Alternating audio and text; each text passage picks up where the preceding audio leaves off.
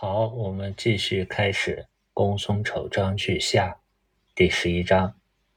这后面几章都是孟子去其为开头。去这个字呢，我们前面也说过，它下面像一个洞的洞口向上，然后一个人从洞口走出来，所以叫做去。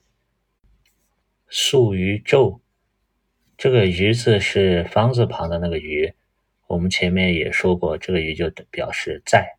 是一个乌鸦停在树上的现象，宿在了纣这个地方。纣还是在齐国的西南，它离齐国的国都临淄很近。孟子去齐一路上经过的这些地方，是由齐国到周国，距离齐国越来越远，距离他的故乡周国越来越近的四个地方。那临淄呢，是在。今天山东淄博市的临淄区，有欲为王流行者。这里面大家看这个“留”字，“留”字的上面呢，代表一个用刀剖开，还有就是切割这么两个动作；下面是田地，意思就是留在田地里干这些活，不离开田的意思。形呢，它很象形的，是一个十字路口，左边和右边合起来就是画了一个人在十字路口。那有这么一个想为齐宣王挽留孟子的人，现在有一位中药叫王不留行，和这个王留行差一个字，是相反的意思。他意思是因为这个药性是走而不住。就像亡命也不能留住他的意思，所以叫亡不留行。这个人坐而言，孟子不应，隐机而卧。这个答应的应字是在一个大房子里，人和鸟在上面，下面画了个心，表示是心甘情愿，心里认为应该如此。那还有个应呢，全全福音而也，下面是个月肉。代替了这个心，那就是从肉体上让他屈服。隐机而卧的隐呢，它的右边是极这个字，繁体字形代表心，心里面很着急，中间是要用手去抓，抓上面那个要走的人，就是要追赶，心里面很着急。那隐字的左边呢，它是个左耳旁，它念复。代表一道道山坡，就是人很着急的隐藏到这一道一道山坡后面，所以是隐的这个含义。即是小桌子，因为高椅高桌在唐宋才出现，在先秦那个时代的人们习惯是坐在席子上或者跪坐，前面摆一个几，就是小桌子，放一些竹简什么的。那这个场景就很有意思了。呃，想留他的这个人呢，心很急。孟子呢，不应，隐机而卧，一动一静，一着急一安稳，有一个明显的这么对照。而且孟子有点像在做一个行为艺术，在给别人做暗示。这里的隐机而卧让我想起了什么呢？想起了《齐物论》里面南国子期，他是隐机而坐。仰天而虚，是丧其偶，也是做了个行为艺术，趴在这，靠在桌子后面坐着，仰着天，呼了一口气，好像已经丧失了跟他对立的那个，他好像已经完全跟周遭融到一体了。那这时候呢，南国子期的弟子言承子游就看不懂了。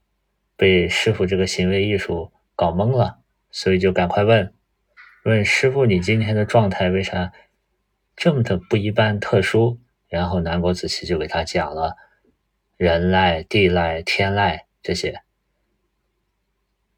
种种的状态以及神奇之处，向他传授了真正道德高士，哪怕就在梦寐之中，也能心魂相交、神魂相依。安然自在，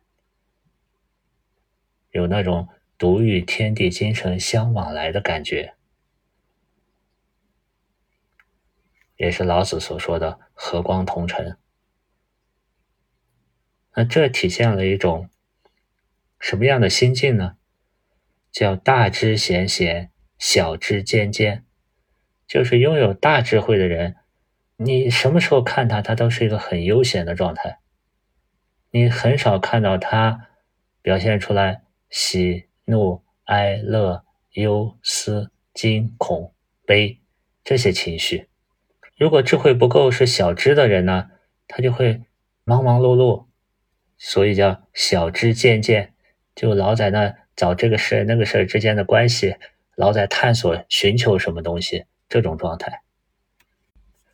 那孟子现在呢？齐宣王不肯用他，他离开了待了好几年的齐国，也不忧不怒不惧不恐，反而是很安逸的隐迹而卧的这种状态。客不悦曰。那过来想为齐王挽留他的这个人呢，就不高兴了，说：“弟子斋宿而后敢言。斋是在进行一些重大活动之前，清洁身体、清洁心灵这么一种行为。斋宿呢，就是我斋戒跨越了一宿，就是一晚上一夜，它相当于是从昨天就开始。”因为要见孟子而持斋了，而后敢言，证明他是非常敬重的，持戒了一日一夜，然后才来见孟子来说话的，来进言的。夫子卧而不听，请勿复敢见矣。夫子是对孟子的尊称，先生您却卧在那个桌子那，不听我说话，我以后就不敢再来见您了。这个“父”字，右边上面代表一个房子，下面呢是个脚踏出来，左边是代表双人旁，代表行走行路。那么从房子踏出来，周而复始，他将来还要再回到房子，这是一个“父”的含义。这是孟子用行为艺术对要给他进言的人隐疾而卧，不答应，再现了一种什么场景呢？让这个来觐见的客人。感受到了一种感觉，就是孟子面对齐宣王的感觉。孟子面对齐宣王也是说了什么东西，齐宣王不听。那这个客人来劝孟子呢，孟子往那一一隐疾而卧一躺，客人说话他也不听，让客人心里先跟他有一个共鸣，然后他紧接着说：“孟子曰：坐，我民于子。”做，我清楚的告诉您，为什么这里又说一个做呢？前面已经说到这个来的人是坐而言了，估计前面这个坐呢是微坐，后面这个坐呢是安坐。微坐和安坐呢都是古代人跪坐的姿态。微坐是把身子立得直直的跪坐在那，安坐呢是把身子坐在。后脚跟呢？所以微坐就是一个比较紧张的状态，安坐呢是个放松下来、慢慢的听人说的状态。这孟子通过调整他的状态，实际上也调整他的情绪。我们可能有时候也发现，如果一个人心里特别急躁，要跟你说什么话，你让他先坐，给他倒杯水，可能后面的沟通就顺理成章了。如果两个人一开始，没有调解，直接就说，可能火药味十足，就吵起来了。昔者鲁缪公，无人乎子思之侧，则不能安子思；谢柳生祥，无人乎缪公之侧，则不能安其身。这个“乎”字的字形是什么意思呢？它甲骨文呢，下面是一道，通过一横，再往上。转变成了三个竖道，小竖道，跟现在这个“呼”的字形有点像。那它的意思就是声音向外，声音或者气体由下向外呼扬展出这么一种含义。就像我们在空旷的地方对着天空吼了一声，或者长长的吐了一口气。所以这个“呼”字呢，它代表着一种上传下达、上下沟通、通气这么一种状态。那么鲁缪公呢，他派一个人在子嗣旁边，子嗣有什么想法、主意，呃，好的建议，都能通过这个人及时的传达到鲁缪公这里。所以这里的“呼”更多的是一种精神上的、思想上的沟通。就像这个人就作用就是在鲁缪公和子嗣之间架了一个专线一样，可以不受时间空间的障碍，随时沟通。不像孟子跟齐宣王，他们之间的互就很不通畅。就前面齐宣王想挽留孟子，都是给大臣说，大臣又给臣子说，臣子又给孟子说。仔细的读子思与这个谢柳申祥，他们还是略微有区别的。应该是鲁缪公呢，对子思更尊重一些，所以他主动派人放在了子思身边，来传达子思的一些想法，让鲁缪公他能及时掌握。那谢柳申祥呢，他们虽然受到的待遇可能没有子思那么被看重，但是他呢也很尽责，他主动派了一个人派到鲁缪公旁边，有什么消息呢？需要维维护的呢，及时也能沟通消息。子谓长者虑，而不及子思。子觉长者乎？长者觉子乎？子谓长者虑的虑，我们看一下，其实最早的虑字呢，它是下面画了个心，上面一个吕布的吕。吕这个字呢，它表示就像脊椎骨一样。一节挨着一节，一节挨着一节，很有条理。那后面这个繁体字的“虑”呢，也是下面带一个“思”，代表用心思考；上面这个代表很有条理。你子为长者虑，你是你你说的是为我考虑，但是却不如鲁缪公对子思那么周到细致。况且大王也没有派人过来。这个长者指的是孟子，他自称；绝呢，他的字形也是用刀把丝线砍断了。那子绝长者乎？长者绝子乎？就是你先同我搞僵了，你先对不起我，或者你绝了我，还还是我做的不对，我把呃关系搞僵了。这里面孟子至始至终是用他内在的那一颗是非之心。去从容应对别人的质问和疑惑，至始至终让人感觉到一种人不知而不愠，他并没有发怒、怨天尤人的这么一种感觉。另外，他的心应该是不为所动的，通过他内在潜意识的协调，他的身体很悠然安闲，他的思维意识呢很从容淡定。而我们如果思维模式是用我们的脑部的思维去激辩辩论这个问题，就是很容易跟这个来留他的客人进行冲突对立，双方互相辩驳，不像孟子这种好像让别人一拳打到棉花上，然后能从容化解的感觉。从前面孟子举的这个例子，我们还可以揣度一下。鲁缪公子思，还有就是谢柳申祥，他们的心性是不同的。鲁缪公需要有人在子思旁边才能安，否则他就觉得不能安子思。谢柳申祥呢，需要有人在缪公旁边才能觉得安，否则他们也得不到心安。那子思呢，没有提有什么客观条件的限制。或者设定才能心安，因为孟子是子思的再传弟子，所以孟子的不动心呢，从子思的这心性里头也可以隐隐约约的看到一些脉络。另外一个“子谓长者绿”的“绿”，现在这个繁体字呢，正好在它里面有个“七心田”这么三个字，和佛教里头。阿难七处正心而不可得，有那么一点点类似的感觉。这个客人呢，他是用他的脑部思维，他的心的各种功能去辩论，去发挥他的观点。而无论是孟子还是佛陀所说的这个心，都是心更底层的这个性。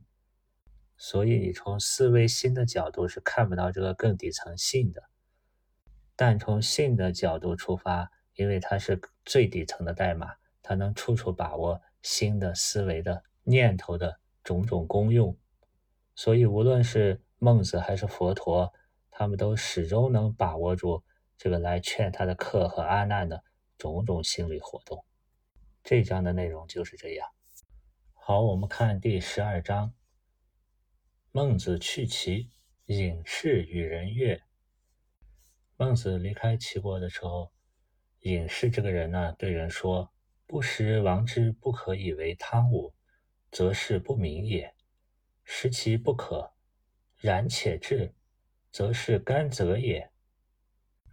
这个问话跟前面陈甲说周公时管叔兼因，知而使之是不仁也，不知而使之是不智也。他们这两个问话的结构差不多，都是认识问题，他用一种二元对立的思维，非此即彼。他说：如果你不知道齐王。是不能够成为商汤武王那样的贤明的君王，你则是不明智。如果你能认识到齐宣王最终也成不了汤武那样的，然而你还是来到齐宣王这里效力，那你就是为了求取富贵恩泽。这个甘泽甘字呢，它是个象形的带叉的木棍，是古代用来打猎用的。引申为猎取、求取。那泽呢，就是指代恩泽、富贵。千里而见王，不欲故去。三宿而后出昼，是何汝之也？你既然是来求富贵恩泽的，那你不远千里来见到齐王，那仅仅是因为不欲，你就要离去了。这个欲是认可的意思。它的字形呢，走之代表在路上。玉里面这个番禺的禺字呢，是一个鬼面猴的样子，表示人和猴在路上相见，遇见了。这不遇故去，就你就赶快痛快走吧。你又三晚上住在这个咒的这个地方，然后才离开这，你是多么的慢吞吞磨蹭呀！是则资不悦，是就是这个隐士的自称。我对这个很不高兴，对你这一系列行为。这里面是何汝之也？里面的这个汝字，我们讲一讲。它的右边是个虚，虚再拆开，上面就是老天在下雨。下面这个而且的而，学而时习之的这个而呢，我们说过，就是人脸上这四缕胡须的形象。那么左边呢，也代表。有水，雨水都把胡须打湿了，就是这个汝的状态。它指代呢，是你一种同流合污。君子不洁身自好，与坏人经常在一起，就常常用到这个汝字。那么在《周易》的第六十三卦季季卦里，汝字也接连出现了好几次。尤在初九的时候，汝其尾。把它的尾巴弄湿了，把小狐狸的，然后在上六的时候乳其手，把头也弄湿了。为什么在卦里每一爻都最当位的季季卦里，反而会出现这个乳字呢？这有可能是提示了我们，如果去把一切事物都做得尽善尽美，都做得完备了，反而我们的身心灵就会被困在那个事情上了。就会把自己也带入进去，也会被那个事情所同化了，也会被他打湿了。那这个“智”字呢，它的右边是代表两个打到一块儿打一个死结的带子，左边呢是代表水流，那水流停滞了、凝滞了，就叫做“滞”。从这一段话语可以看出来，这个隐士这个人是一个非常耿直的人。所以他从他的观点出发，提出了一系列的质问。高子呢，把这个话告诉孟子了，因为高子和隐士都是齐人，但高子同时也是孟子的弟子。孟子说：“夫隐士勿之于哉？隐士这个人哪知道我呢？我千里而见王，是于所欲也。”是我抱着真心真诚所来的，不欲故去，没有获得齐王的认可，那我就离开，岂于所欲哉？这也不是我本心所希望的结果，与不得已也。这是最后没办法了才选择的，不得已而为之的一条路。因为前面分析过，如果继续留在齐国，就会被齐王当做一个金士，发挥不了。具体的作用，于三宿而出纣，余于心有以为素，王叔即改之。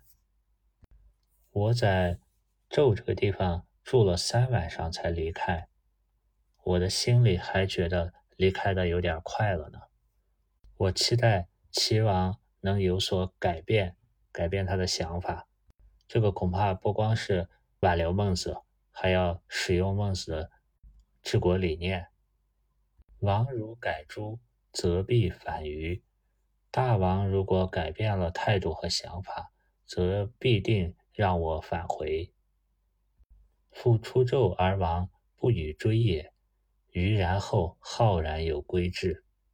然而一直等到我离开纣，大王也没有派人来追回我，我然后就毅然离开了。于虽然。其舍王斋，王有足用为善。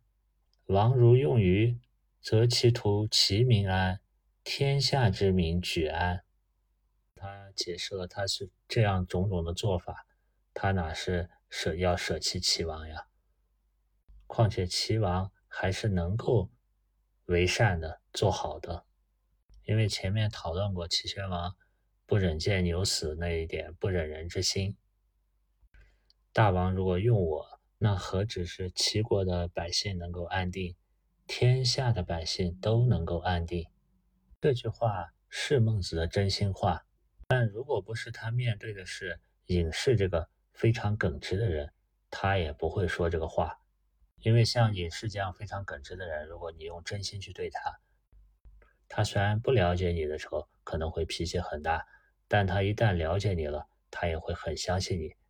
认为你和他一样也是真诚而耿直的。孟子如果对心性不是像隐士这样直率的人说这个话，别人可能就会说他大言不惭。他接着说：“天下之民举安，王叔即改之，与日望之。天下的老百姓都能够得到安宁，齐王也许会改变想法。我天天盼望着这样。”与其若是小丈夫然哉？我哪是那种心眼特别小的人呢？那种小心眼的人会怎么样呢？他会见于其君而不受，则怒；欣欣然现于其面，去则穷日之利，而后速哉。如果他自下而上对君主、君王进行进谏，而君王不接受，他的情绪就上来了，他就会怒。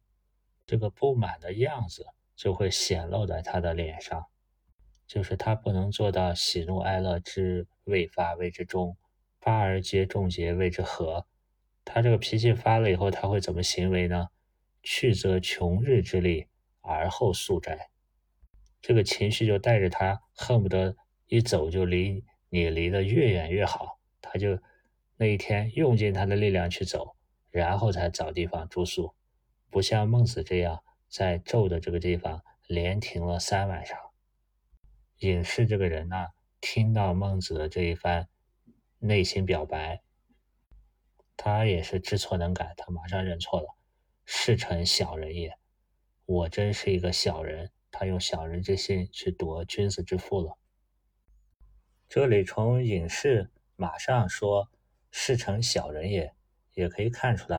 世成这个人是很勇于面对自己的错误，勇于自我批评的人。他是属于中庸所说的那种能战胜正视自己的错误耻辱的那一类人，就叫知耻近乎勇，这也是一种勇气。那孟子呢，就可以用中庸力行近乎仁来形容。他不管成功与否，我在纣的这个地方等三宿，我尽力把我所能做到的做到极致，这叫力行近乎仁，这也是一种对人的仁爱之心。那和这两句在一起，中庸还有一句叫好学近乎智。如果你非常好学，你就很接近获得智慧了。另外一个就是注意这里说的小人和它对应的是大人。它并没有现在我们白话文语境中的那种那么强的贬义的含义，它更多是指一个人的格局呀、地位呀、身份呀是大还是小。这里隐士应该偏向于指他的看问题的格局要不如孟子。好，我们接着看第十三章，孟子的这些弟子怎么好学近乎智。孟子去其冲于路问曰。冲于在前面出现过，就孟子给他母亲治丧的时候，冲于在回来的路上问，是不是棺椁做的过于的美了？在这里呢，冲于又问夫子若有不欲色然，前日余闻诸夫子曰：君子不怨天不尤人。他问老师，您好像有一点不太高兴的神色。这个不欲呢，可以理解为不太高兴。我们从字形上前面也说过，这个欲就是像一个大象那样从容、安定、平稳、平和这么一种状态。从这个角度解释，不欲也可以说是不安。闻是听闻，注呢可以理解为说过的言语。以前我听过老师说过这样的言语：君子。不埋怨天，不责怪人，不怨天不尤人，是《论语宪问篇》里孔子所说过的话。这里是孟子引用了“怨”这个字的字形呢，我们可以看见下面是心，这表示发自心里；上面呢，右边是一个人跪坐在那，左边是代表月亮，看着月亮，心里产生这种埋怨的情绪。那尤呢？它是在一个手的形状上多画了一点儿，表示手上多长了一个累赘的疣子，就类似于肉瘤一样的，手上多了那么一个东西。所以对这个多的东西呢，人们一般不喜欢责怪。从春雨问的这个问题呢，可以看出来，春雨这个人可能有一点刁钻古怪，或者叫拐张。我感觉他的个性有点像。孔子身边的那个宰我，这是在路上也不忘了用言语去挤兑一下老师，也表明师徒之间有师傅弟子的关系，但更重视的是修炼自己的心性，去发现真理。孟子回答：“彼一时，此一时也。”彼这个字形呢，左边表示路，右边这个皮表示拿着皮铲。到另一边去剥兽皮，所以它指代的是离开这里的别处。那此呢？它的左边这个指我们讲过是一条线，脚站在这里；右边是代表画了个人的形状，证明人在这里，就是此就是在这的意思。这里头提到时，这个时的含义很大很重要，它可以理解为时机。周围的环境、事情发展的事态，可以说一切判断的做出，无非是一个是根据时，一个是根据位，就是你所处的时间、时机在什么，在什么阶段，然后你所处的位置是在什么位置，是在什么角度，是什么主体，在这个事情事件中，五百年必有王者兴。孟子说，在五百年这个跨度里，必然有圣王、圣人这种兴起，其间必有名士者。那辅佐他们的呢，必然有一些名士的人。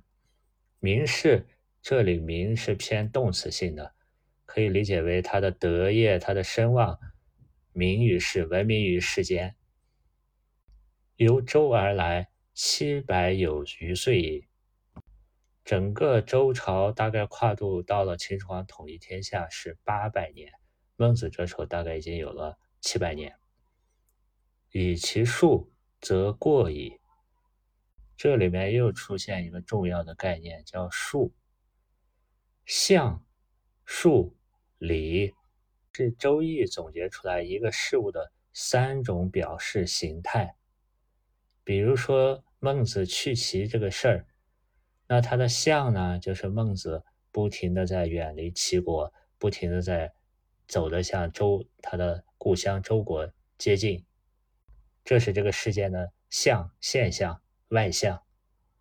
那这个事件的数呢，就是内在的。一种数学的科学的计量，比如说他每天走的距离、速度，他们与这个时空、能量的、物质的交换、语言的信息的这种交换，它都有一定的数。那理呢，就是一个东西内在运行的规律，比如说在孟子去齐这一段路上，它所包含的。物理学的规律、化学的规律，以及人和人之间交往的这种规律，知识这个象表现出来，以及这个数的发生运行，它背后都有个规律道理的推动，这就是理。以其数则过矣，以其时考之则可矣。以规则规律的变化来考量它，它已经超过了。五百年，以时机、目前的态势、外部的环境来考量呢，还是在可以接受的范围内。比如说，春夏秋冬四季构成了一年三百六十五天，但某一年的春天来的早，某一年的夏天我们感觉来的很晚，就到了夏至的时候还很凉爽。这就是如果用春夏秋冬各占一年多少天数来考量，已经过了。以时来考量呢，它它还在可以接受的范围内，不是夏天就飘雪了。前面我们说过，在后世的周敦颐、邵康节，他们都说孟子是精通义理易术的。这一段呢，就体现了这一点。他可以从数上去推算五百年有这么一个数的变化规律。那他在他所处的时，他根据现实情况呢，他又可以去。考量判断这个现实情况和我推理的数，它有没有偏差？偏差的合不合理？其实关于五百年出一个王者，后世有一种说法，就是孔子也是算素王。那孔子出生的这个时间，正好是跟周朝开国相差也是五百年左右。当然，这只是我个人的理解，不是标准答案。我也希望你们在读孟子中有你们各自不同的理解，这种理解呢，积累的越多，越体现了一个丰富的想象力，对当时不同意境的一个还原。那如果你能跟孟子去印心，实际上这个心的本体它是不动的，我们本体和孟子的心心性合起来就可以了。至于用呢，是千变万化的，就像六祖慧能。在五祖弘忍给他讲《金刚经》的时候，他开悟说的“何其自信，本无生灭，本自具足，本不动摇，本自清净”。他说的都是他这个心性的体，就像我们前面所说的那个大海，它是不生不灭的。那么用呢？心性的用呢，就是能生万法，就是心性的用。那我们读孟子呢？我们如果能跟孟子印心，实际上我们的心，我们理解的那个体是唯一的，合于孟子的。但是我们读出来的各种不同的意思、不同的韵味，那是用，它又是千变万化的。好，我们接着看：“夫天未欲平治天下也。”这里又出现一个概念，天，就是老天还没有准备让天下。平治，平这个字呢，最早是形容一个风在乐器中婉转，那后来呢，指的它不倾斜，就是平。治呢，我们看左边是水，那代表是治水；右边下面呢，这个口张开代表愉悦，上面是管理，那合起来就是一个我管理好水，然后得到愉悦，这么一种意思。那这里这个天。它更倾向于一种天意，他对天的理解是一种主宰的天。这种理解在先秦时候是比较普遍的。那么孔子所提出来的知天命，他又是偏向一种天的宣示，就是宣告你什么什么，启示什么什么，所以用天的命令这种定义天。那这是第二种天的。意境，那还有一种天呢，是说，比如说天道，它是客观运行的一个道理规律。这个在宋明理学中，很多指用“天”这个字呢，指的就是天道、天理。那老天他是不准备让天下平治，如果准备让天下平治，当今之事，舍我其谁？最后这四个字一出来，一下就有孟子的这种。浩然之气的感觉，有一种“天生我材必有用，世争名士自风流”的这么一种气概。因为孟子在这里就体现了他的心性很坚毅、自信、豁达。吾何为不欲哉？我为什么内心有不安稳呢？外表有不高兴呢？这体现了孟子。出时事和入时事的一种超然。这个时呢，我们前面讲过，就是客观情况、事态的发展、时间的流转。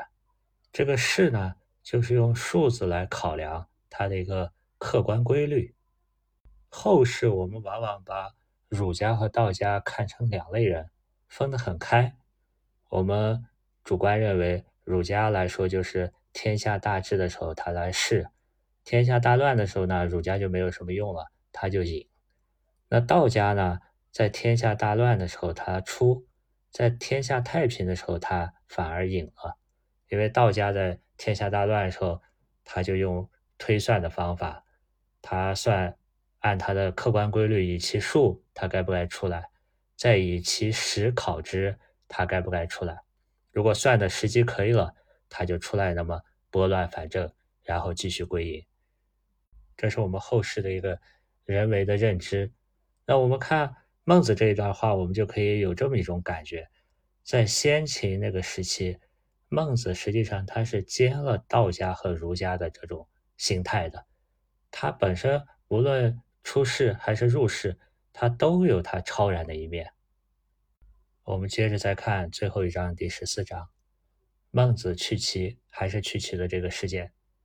居修，居住在修这个地方，修就离他的老家周很近了。公孙丑问曰：“公孙丑在公孙丑章句中是一个穿起各条线索的关键人物，因为就是他孜孜不倦的问，他用这种好学近乎智的态度，不停的在问孟子，我们才知道什么叫不动心。”什么叫智言？什么叫浩然之气？他这里又问了本章句的最后一个问题：“视而不受功，古之道乎？”“视”这个字，它的右边画的是一个斧头，代表能拿斧头的成年男子，比如说志士，比如说烈士，都是用这个“士”的。那它也指一类人，就是级别比卿大夫低一级别的这个士族阶级。比如说士大夫、士族，那他在左边加了个人呢，更多是偏向动词性的，就是我出来做官的种种行为。那视而不受禄呢，就是出来做官了、做事儿了，但我不接受俸禄，这是自古以来的传统吗？证明这个事情比较反常，不是一个常态传统化的行为。所以公孙丑这里要问孟子为什么？孟子回答：“非也，它不是一个历史传统。于崇在崇这个地方，无德见王，退而有去志。这个德见王呢，就类似于上一章最后说的，以其实考之，就是考察当时齐王的心智、道德情况以及齐国的态势。退而有去志，可以理解为我从会见完齐王退出来以后，我就有了离开的志向。也可以说，我经过实和数的判断，我的内在有了一个退的这么一个本性的萌发，然后就有了去志。不欲变，故不受也。不欲变的这个变字，我们前面讲过，变是一种渐变的过程。从字形上也可以看出来，它的下面是手拿着一个小棒，一点一点敲，产生了一些。逐渐的变化，那它不欲变的是什么呢？是它的这个心智，也就是不动心的那个不动的东西。为什么要不动心呢？如果是有一个固定的志，那么就相当于我们人有了一个锚点，或者比喻成，如果一个盲人他走出去，那么他的锚点就是他的家，因为他家里的那些东西他都了然于心。那他出去，无论接触到什么样的变化，他知道一旦他回到家，床还在床的位置，桌子还在桌子的位置，所以他的心就有一种安定。那我们现代人实际上跟盲人也差不多，我们六识五官能感受到的色谱、声谱、能量信息，其实只是全部的很小的一部分。那孟子有了这个不欲变的智呢？他就随时可以从具体的事项上抽离出来，像上一章一样，保持一种超然。从第十三、十四章我们可以看出来，孟子已经把在齐国的这几年的经历、担任客卿的这个事情，以及离开齐国去齐的这一段经历，他把这些种种的相已经从内在解脱出来了，他又回归到不动心的这个内在了，所以他才有一种安然。也没有什么不欲，无可无不可这种状态。另外一个不欲变，故不受也，可以看出来，在当时，孟子通过一些义理义术判断出来，我最终还是要离开齐国。以后呢，他就事先就不接受俸禄，这样就方便日后的退而去。那为什么没有马上就走呢？他这里也解释了一句。继而有师命，师这个字呢，从字形上可以看出来，它是代表一扎一扎的土堆，表示众多，也可以理解为军队驻扎在那，然后有一个环形的土土堆一样的山包一样的保护着它。那师呢，它有众多聚集军队打仗这些含义。师命这里指的就是有战士。有什么战事呢？很可能指的就是齐人伐燕这一件事情，因为这个事情比较长，持续了好几年。孟子在当中呢，又能又从出不出战、该不该撤兵提出过两次关键性的建议，所以在这个打仗的这几年中，他不可以请，不方便抛下这一切。战事正激烈，齐国、燕国正在生死存亡的时候，他就走。他只有等齐国从燕撤兵。战事告一段落的时候，才方便请辞去齐。那最后他又明确了一下：“久与齐，非我志也。”这个“与”我们讲过，就是在那的意思。长久的在齐国，不是我的志向所在。那么大家可能好奇，孟子他怎么能预先知道这些呢？《中庸》里有一段话，描述的是。人的心进入一种至诚的状态中，可以前知。那《周易》里也描述了一种人与天地精神相往来，就可以知周乎万物而道及天下的语句。我给大家念一下，大家感悟一下，就作为公孙丑这一篇的结束。《中庸》里是这样说的：“至诚之道，可以前知。国家将兴，必有真祥。”国家将亡，必有妖孽；见乎失归，动乎四体。祸福将至，善必先知之，不善必先知之，故至诚如神。《周易》是在孔子写的系辞上的第四章。易与天地准，故能弥勒于天地之道。仰之观于天文，俯之察于地理，是故知幽冥之故。原始反中，故知死生之说。精气为物，游魂为变，是故知鬼神之情状。与天地相似，故不为；知周乎万物，而道济天下，故不过。旁行而不流，乐天之命，故不忧；安土敦乎人，故能爱。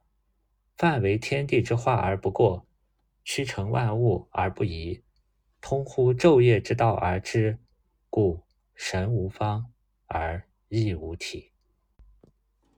今天的内容就是这样。